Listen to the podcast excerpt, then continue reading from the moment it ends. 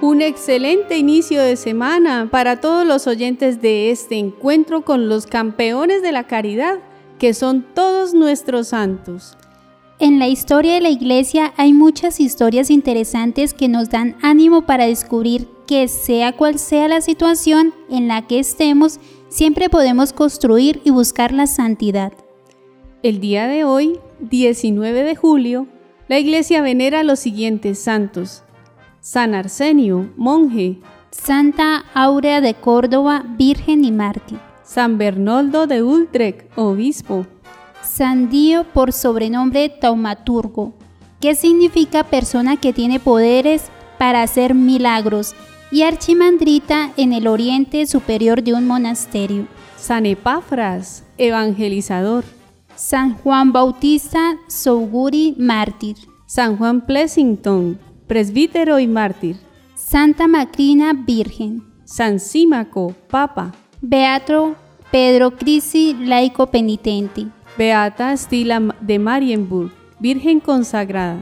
Y los beatos Aquiles Puchala y Hernán Stipen, presbíteros de la Orden de los Hermanos Menores, conventuales y mártires. Así es. No solo hay santidad al inicio de la historia de la Iglesia, en cada época hay valientes cristianos decididos a seguir las huellas de Cristo. Pero no podemos negar que es muy interesante aprender un poco sobre los primeros cristianos, sobre aquellos que ayudaron a colocar los cimientos de la Iglesia Universal y por esto hoy tenemos un programa con doble enseñanza.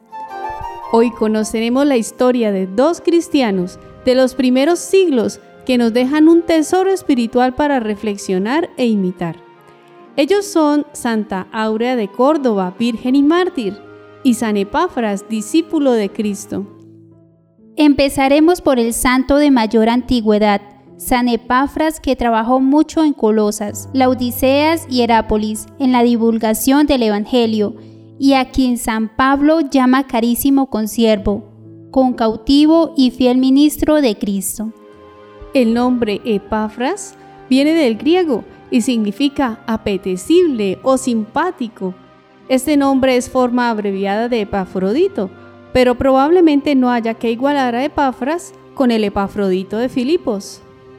Fue originario de Colosas, antigua ciudad de Frigia, en la península de Anatolia, actual Turquía, en el siglo I fue convertido por San Pablo y se infiere que Epafras evangelizó las ciudades del Valle del Lico, en Frigia, bajo la dirección de Pablo, durante el ministerio de este último en Éfeso, y que fundó las iglesias de Colosas, Hierápolis y Laodicea, ya que las tres ciudades formaban un triángulo de no más de 20 kilómetros de separación de cada uno con las otras. Fue discípulo y representante apostólico de Pablo. Estaba con Pablo cuando éste escribió su epístola a la iglesia de esa ciudad. También le llama consiervo amado y siervo de Cristo, según la carta a los Colosenses en el capítulo primero, versículo 7.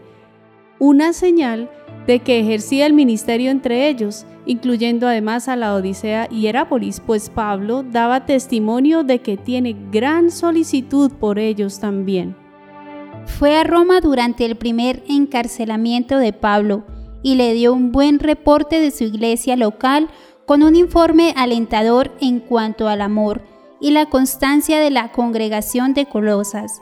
Y fueron las noticias llevadas por él sobre las condiciones en las iglesias del Valle del Lico, las que movieron a Pablo a escribir la epístola a los colosenses.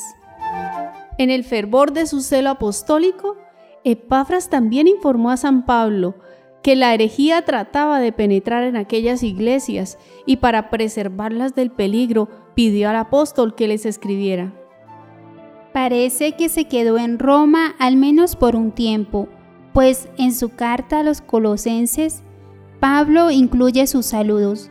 Colosenses 4, versículo 12 y les asegura que este esclavo de Jesucristo siempre se esfuerza a favor de ellos en sus oraciones para que al fin estén de pie, completos y con firme convicción en toda la voluntad de Dios, Pablo lo elogió por su ministerio de intercesión. En la carta a Filemón, versículo 23, Pablo también lo llamó compañero de prisiones.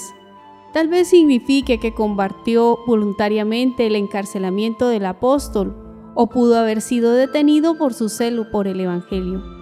Según la tradición, Epafras padeció el martirio en Colosas, aproximadamente en el año 80. El venerable siervo de Dios, cardenal César Baronio, refiere que sus reliquias están conservadas en Roma en la Basílica Papal de Santa María la Mayor. Los restos habrían sido traídos a Roma por los monjes griegos en la época de León III y Sáurico. Tenemos aquí un ejemplo de un cristiano que fue fuertemente evangelizador, muy conectado a su pueblo por medio del cuidado pastoral y de una incesante oración. También muy humilde al recurrir al consejo de San Pablo para ayudarlo a orientar su comunidad. Nos queda la gran lección de que la misión comienza de rodillas y se construye de manera colaborativa y en equipo, siendo muy dóciles, a la voz del pastor, que con sus orientaciones mantiene la unidad y el fervor en los creyentes. Sí, qué hermoso es apoyar a quien evangeliza y ser a su vez un evangelizador. Qué bueno es que pongamos nuestra oración, nuestro apoyo, nuestro servicio en la labor evangelizadora, hablando y compartiendo a Cristo con todos los que nos rodean.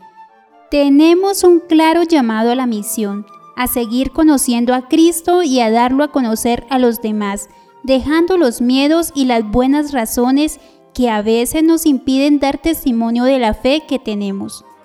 Aprendamos de San Epafras a ser perseverantes en la fe, a ser serviciales y a apoyar la causa de Cristo, que es la salvación del mundo entero.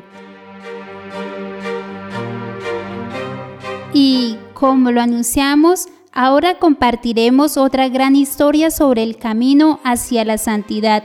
Nuestra siguiente invitada es Santa Aura de Córdoba. Natural de Córdoba, en la provincia hispánica de Andalucía. Era originaria de Sevilla, en una acomodada y noble familia en la que la mayor parte eran mahometanos, siendo hija de musulmán y de cristiana. Su madre Artemia era cristiana de probada virtud. Fue ella quien la educó en las santas verdades de los evangelios.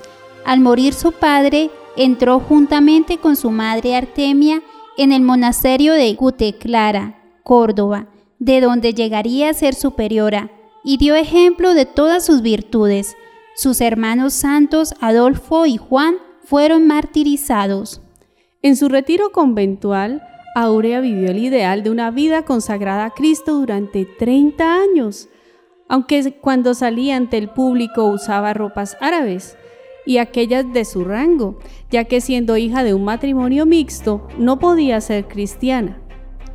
Pero aquel ocultamiento se vio interrumpido por la llegada de unos parientes musulmanes a Sevilla que la delataron al magistrado musulmán. Gobernaba por entonces el califato de Occidente Mahomet, hijo de Abderramán, célebre por la terrible persecución que había emprendido contra los cristianos. Los parientes de Aurea descubrieron que ella no solo era cristiana, sino que era una ferviente religiosa, y apasionados por la doctrina de sus creencias, procuraron convencerla de convertirse en seguidora del falso profeta. Fue fútil todos sus intentos. Sus palabras chocaban contra la inamovible fe que Aurea tan sinceramente profesaba.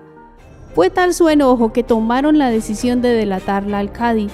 El juez ordenó que la llevasen al tribunal y al verla vestida con el hábito religioso se irritó de tal modo que la amenazó con los más terribles castigos.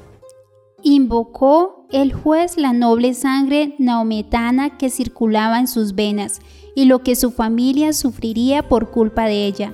Le prometió en cambio que si aceptaba las creencias familiares, borraría la mancha que afectaba su ilustre estirpe y se salvaría de los duros tormentos que la esperaban si no aceptaba. El juez queriendo salvarla, le presentó la conveniencia de compaginar su religión con su raza árabe. Ante aquella buena intención, Aurea guardó silencio un momento dejándose llevar, tal vez por el miedo, o bien de la idea de disimular su fe, lo que no es lícito ni permitido a los cristianos en caso semejante. Y el juez, juzgando la vencida, le concedió la libertad. Aura aceptó volver al Islam y no confesar a Cristo, quizás, como dice su biógrafo Samuel Oulogio, fue para salvar la fortuna de la familia o por miedo. Pero ella no obedeció al juez, pues su promesa no la considera válida, pero más tarde le vino la duda de si había cometido apostasía. Sin embargo, aquel engaño no la dejaba dormir. Recapacitó Áurea sobre lo que había acontecido y avergonzada por su debilidad, decidió no regresar al monasterio, prefiriendo quedarse en una casa, posiblemente de alguno de sus parientes cristianos, donde sumergida en tiernas lágrimas confesó su pecado. Pidió a sus hermanos intercedieran ante el Señor a fin de tener una posibilidad de demostrar al mundo cuán profunda era su fe en Cristo. Por eso, con su vida fue mostrando que no había dejado de ser cristiana y para reparar el escándalo anunció a grandes gritos su fe. Se presentó ante el público con sus verdaderas ropas de monja y visitaba abiertamente las iglesias cristianas. Fue delatada de nuevo. La llevaron a juicio y ella declaró, Yo jamás me separé de mi Señor Jesucristo. Cuando me alejé de aquí, lloré mi culpa con ríos de lágrimas. Quítame la vida o déjame libre. No tuvo que esperar mucho para que su místico anhelo se hiciera realidad. Fue delatada nuevamente y conducida por segunda vez ante el Cadi. En esta ocasión ella respondió con un valor y una fortaleza inspirada por el Espíritu Santo. El juez, en atención a su alta alcurnia, solamente la encarceló, pero le comunicó la situación al emir Mohammed II y éste mandó que la matasen. Al día siguiente fue conducida al suplicio Aurea fue decapitada y luego su cuerpo colgado de los pies en un palo donde pocos días antes había sido ajusticiado un reo de homicidio. Luego sus restos fueron arrojados junto con los de varios malhechores al río Guadalquivir. Fue martirizada en 856 después de Cristo. Santa Aurea nos demuestra que puede ser que hayamos sido muy devotos, pero si no tenemos una fe bien apoyada en el conocimiento de Dios, podemos perder el horizonte en un momento de dificultad, alejándonos de Dios sin haberlo querido así. Pero lo más hermoso es que aunque hayamos caigado en un pecado, lo que importa es levantarnos rápidamente, porque Dios siempre acoge con bondad un sincero arrepentimiento y nos restaura con su fuerza. Uf, realmente se siente un gran alivio al compartir estos hermosos testimonios. San Epafras, quien fielmente sirvió en la evangelización y fortalecimiento de la Santa Iglesia, y Santa Aurea, quien, a pesar de haber titubeado y haber buscado ocultar su fe, volvió arrepentida y valientemente a dar testimonio del amor por Cristo, entregando su vida al martirio. Esto nos debe animar a entender que no tenemos solo una oportunidad para alcanzar la santidad, tenemos muchas oportunidades. Es más, cada instante es una oportunidad para hacer el bien para enderezar los pasos torcidos y para renunciar al mal que estamos cometiendo. Por esto oremos a estos santos de los primeros siglos que luchaban con las mismas dificultades que nosotros, con las dudas del día a día y con el cansancio y la fatiga de la lucha espiritual, para que no nos desanimemos en el propósito de dar testimonio de nuestra fe. Concédenos, Señor Todopoderoso, que los ejemplos de San Epafras y Santa Áurea nos estimulen a una vida más perfecta y que cuantos celebramos su fiesta sepamos también imitar sus ejemplos de oración, humildad y sincero arrepentimiento. Por Cristo nuestro Señor. Amén. San Epafras y Santa Áurea, rueguen por nosotros.